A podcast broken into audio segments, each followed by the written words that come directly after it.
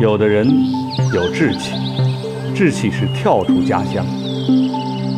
段树坤和段银开也有志气他们的志气是留在家乡。不要小看蓝和白这里多一点那里少一点这里深一点那里浅一点。那是千万种变化。